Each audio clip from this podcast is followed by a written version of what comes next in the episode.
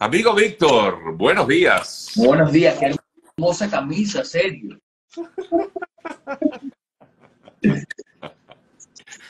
¿Qué más, mi pana? ¿Cómo estás? Qué bueno Muy bien, muy bien, muy bien. Muy bien, muy bien. Mejor que Piqué. Mucho más. Todos nosotros estamos mejor que Piqué. Yo creo. Amigo Ahora que le Víctor, están dedicando esa nueva canción. Ya lleva 4 millones de visualizaciones. ok, vamos a, vamos a poner orden en esto. A ver, cuéntame acerca de esta nueva canción. Oye, ojo, eh, yo no sé, Shakira está en su mejor momento, ¿no? Pudiéramos de- decir, eh, porque ha venido sacando canción tras canción y cada una de ellas las pega, tiene unas cuatro, siete nominaciones a los Grammy, eh, Latin Grammy este año, por canciones como la que hizo con Bizarrap, la canción eh, de Acróstico, o sea, parte de lo que ha sido o lo que es su más reciente producción. Y ahora en medio, de, digamos, de, esta, de este éxito que ha tenido la cantante, ahora lanza esta nueva eh, canción que dicen algunos que le tira a, a su ex suegro. Bueno, cuéntame tú. Bueno, Shakira, y se ve muy bien allí en el video también, Shakira. nada, nada. Espectacular. Sí, bueno, Bueno, definitivamente disculpa que te interrumpa para darte paso y hables todo lo que quieras, pero algunos han criticado el hecho de que, bueno, es primera vez que se escucha a Shakira eh, diciendo algunas groserías. Eh, pero bueno, pero forma parte, creo que, del ambiente que tiene esta canción como tal. ¿no? Sí, definitivamente dedicada no solamente a Piqué, sino también al suegro. Eh, tiene una línea dedicada a él y inspirada en, supuestamente, ¿no? Inspirada en esa vivencia que tuvo Lili Melgar con ellos, que era la empleada doméstica que descubrió el amorío entre Piqué y, y su nueva pareja ahí en medio y fue la que, la que puso la trampa de, en la nevera donde fue atrapada Clara Chía. Así que, O sea, la, la- la- la- la- la niñera fue la que le dijo a Shakira, mira, este hombre te está montando cacho. Mira, que hay alguien que se comiendo esta mermelada y no eres tú, porque tú no te gustas esa mermelada.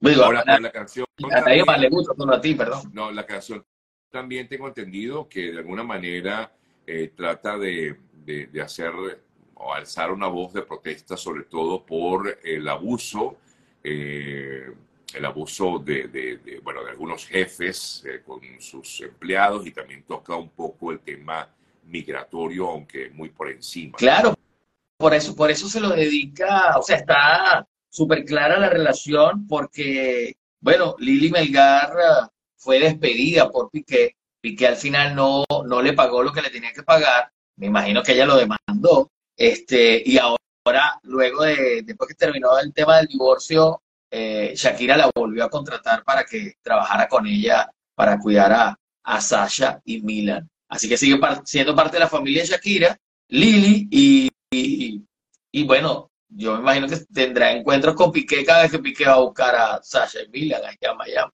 Ahora, esta señora trabaja todavía con Shakira, yo Sí, no, la- sé, no sé nada. Sí, la contrató, la contrató de nuevo. Ok, ok, ok, ok, ok, ok.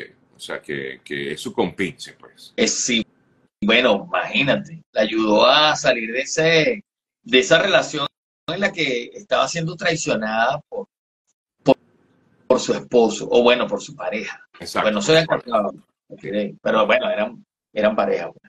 Sí, no, nunca se casaron, exactamente, nunca se casaron. Así que ese tema en particular no, no, no está presente. Pero bueno, es una canción, eh, ahora andan en esta nueva onda, porque esto como que está sonando muchísimo actualmente, ¿no? En, eh, en Estados Unidos, sobre todo, este tipo de música, eh, como la que eh, hace este chico Peso Pluma, que es como que suena mucho este tipo de música y de hecho en las radioemisoras está todo el tiempo. No puedes poner la radio porque pones la radio y suena Peso Pluma, el grupo este, Frontera, el, ¿cómo se llama este grupo? La Fuerza Régida, ¿no? Fuerza Régida. sí. Fuerza Regida. Eh, sí, los corridos suenan desde, desde, desde hace muchos años. Antes, de hace unos 10 años, estuvieron bien pegados los narcocorridos. A esto le dicen los corridos tumbados, que son una, una especie de versión de, de, de esos narcocorridos ahora dedicados a otros temas. por ejemplo, en este caso del jefe, y sí, suena muchísimo, sobre todo en el área de Los Ángeles, de Estados Unidos suena mucho, y ahora se ha internacionalizado y Peso Pluma ha aprovechado esa internacionalización, ahí lo vimos hasta los MTV Video Music Awards, pero en el área de Los Ángeles, que vive más mexicano que en el DF, este, suenan bastante y están súper pegados. Están, más, están tan pegados como el reggaetón. Así que están ahí, están sonando todo el tiempo estas canciones. Bueno, y, por eso, como decía, ya lleva 4 millones de visualizaciones. Y por eso Shakira se monta en esa ola, ¿no, Víctor? Bueno, tú sabes que Shakira y su equipo son unos están montados todo el tiempo en la ola, la verdad. Son unos aviones, son unos verdad. aviones. Bueno, fíjate tú lo que estábamos hablando la semana pasada, solo a nivel de marketing digital o de marketing, solo a nivel de marketing.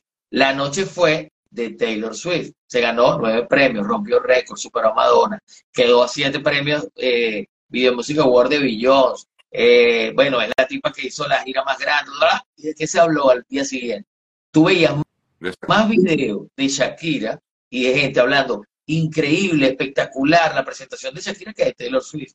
Y eso que Taylor Swift tiene el otro equipo de mercadeo que son unos, unos monstruos, unos aviones, superdotados. Entonces, ahí es donde tú valoras y dices, wow, o sea, este equipo de Shakira, como dice, como diría Arcángel, el reggaetonero Arcángel, es que yo le meto. O sea, me contratan porque yo le meto.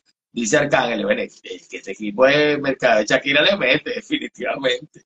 Sí, sí, sí, sí, sí. Y son unos duros.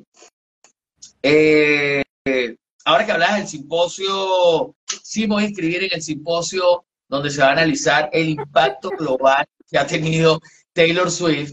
Bueno, escucharán miles de, de voiceovers, de posts, verán miles de posts, de, de, pequeños audiovisuales en los que se habla del impacto global de Taylor Swift. Por supuesto, está súper, absolutamente dirigido por su equipo marketing, del 11 al 13 de, de febrero del año que viene la Universidad de Melbourne está ofreciendo este simposio y una de las organizadoras la doctora Jennifer Beckett.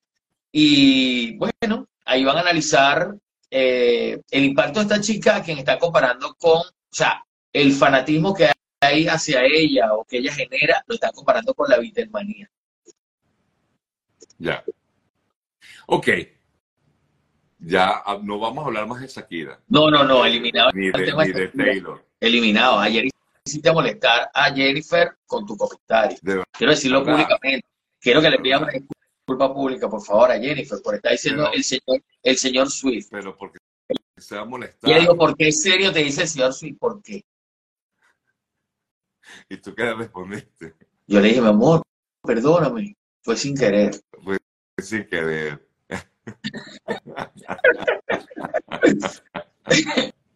me agarraron, me sorprendieron, me sorprendieron como a pesqué. Bueno, vamos a, cambiar de tema. Pues.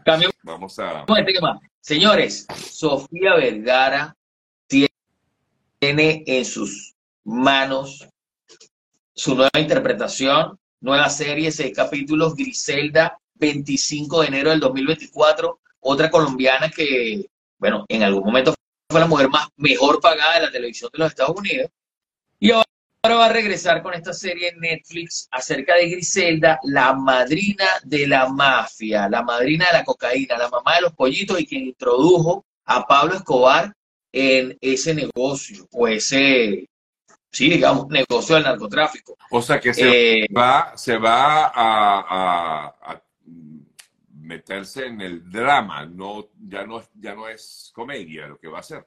No, es la protagonista, no, y es un dramón, porque está producido por la misma gente de Narcos. De los mismos creadores de Narcos llega Griselda, protagonizada por Sofía Vergara. Era un rumor, ahí esta mañana como a las 3 y 30 de la madrugada hora de Los Ángeles publicamos el trailer de la adelante, si no lo habían visto, cuando pasen por ahí por la cuenta de arroba original lo verán en todos los, las plataformas eh, y podrán ver ahí a, la señorita, bueno, señora Sofía Vergara interpretando a Griselda, la mujer que introdujo a Pablo Escobar en el narcotráfico y que era la jefa de la jefa. Ok.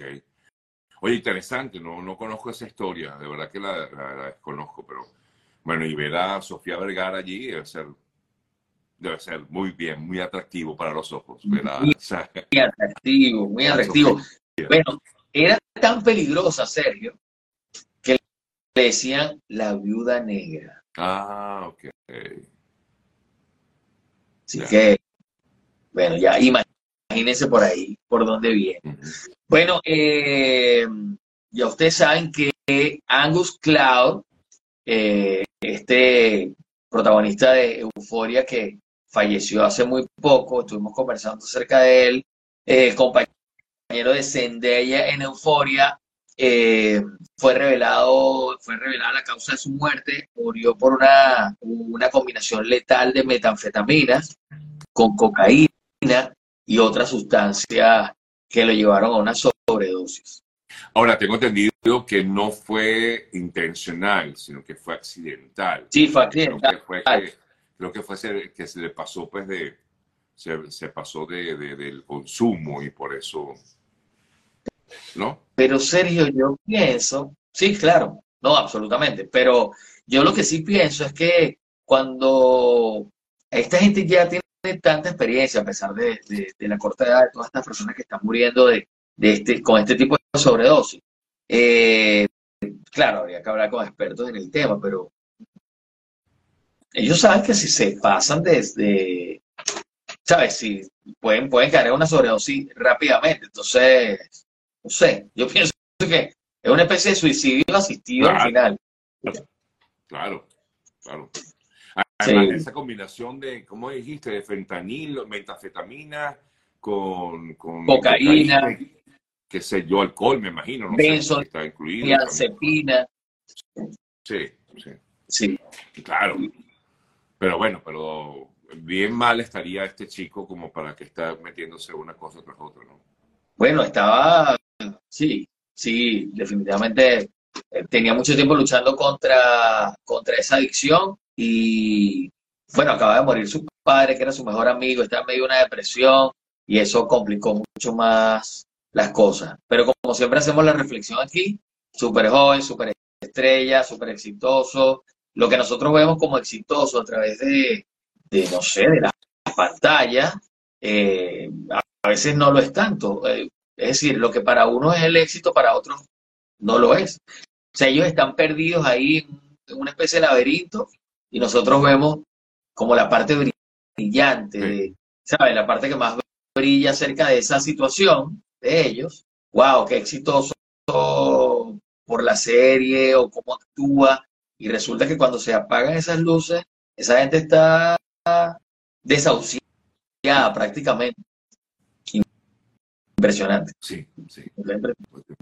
Muy triste. Liso ha sido demandada de nuevo, Sergio. Okay. Eh, ya no por su bailarina, sino por Asha Daniels, quien era una diseñadora de los trajes del equipo y dice que, bueno, que no, solamente la coordinadora eh, le hacía bullying a las bailarinas delante de ella misma, sino que en ese equipo se hacía sexual harassment y racial discrimination, o sea, discriminación racial y que lo hacían bajo el consentimiento del hijo.